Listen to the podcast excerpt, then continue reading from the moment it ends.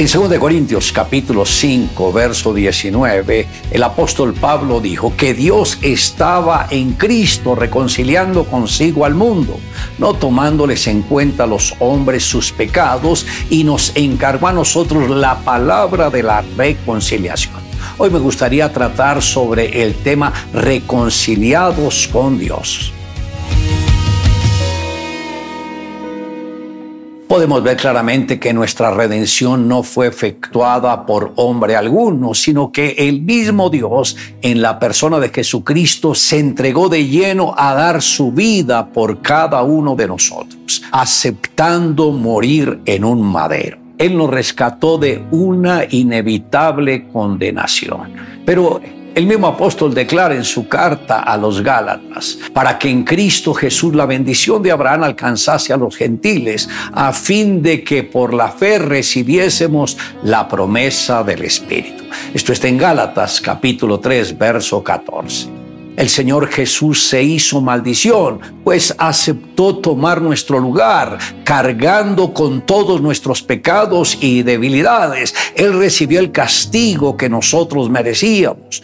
Todos los decretos que Satanás tenía contra nosotros fueron anulados en la cruz del Calvario. Aquello que nos era contrario fue quitado de en medio de cada uno de nosotros. Por eso el mismo Señor despojó a los principados y a las potestades demoníacas exhibiéndola públicamente en la cruz del Calvario porque ahí fue donde el Señor triunfó. La crucifixión de Jesús fue algo que dejó a muchos anonadados.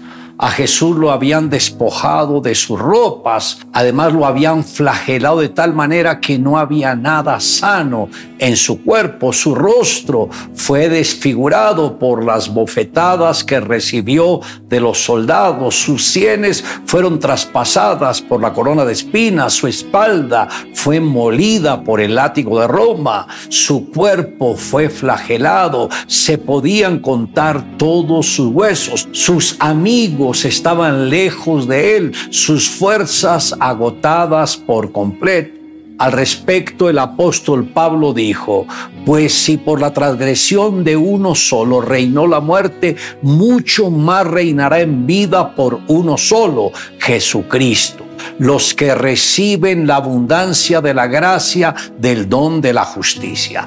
Todos los problemas del hombre se originaron en Adán y todas las bendiciones de Dios para el hombre fueron restauradas a través de Jesús. Que Dios ilumine el entendimiento de cada persona para que vuelvan sus ojos a Dios y reciban sus más ricas bendiciones. Como podemos ver, Jesús pagó un precio demasiado grande por nuestra redención. Y a veces muchas personas no alcanzan a comprender que de lo que Jesús hizo vendría nuestra salvación eterna. Ahora, si usted no ha tenido un encuentro con Jesús, este es el momento para que abra su corazón y acepte a Jesús como su Señor y su Salvador, porque esto todo lo hizo Jesús por salvar su vida.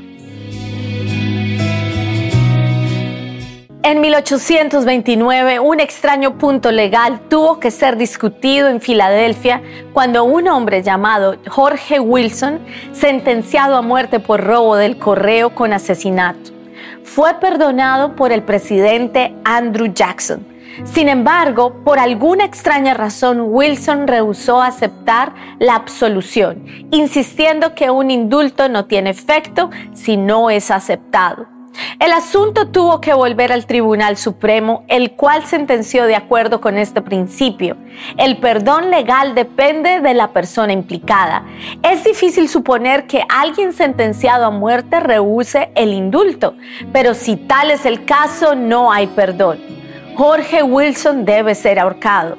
Y ahorcado fue, a pesar de haber sido perdonado por el presidente. Este ejemplo ilustra la situación que vive mucha gente que sabiendo que Dios los perdonó y que pueden ser salvos a través de la sangre de Jesús, rechazan este regalo e insisten en ser condenados. Para recibir el perdón de Dios debemos creer en Él y reconocer nuestra condición de pecadores. No se trata de hacer buenas obras, sino de ser humildes para reconocer nuestra situación y la necesidad que tenemos de Él. Porque por gracia sois salvos por medio de la fe y esto no de vosotros, pues es don de Dios, no por obras para que nadie se gloríe. Efesios 2, 8 y 9. La salvación está al alcance de todos y es gratuita. Sin embargo, no todos están dispuestos a aceptarla por orgullo, porque quieren alcanzar la salvación por sus propios medios, siendo condenados irremediablemente por su propia mano. Le invito a que me acompañe en la siguiente oración. Amado Dios, gracias por ofrendar a tu Hijo en la cruz del Calvario.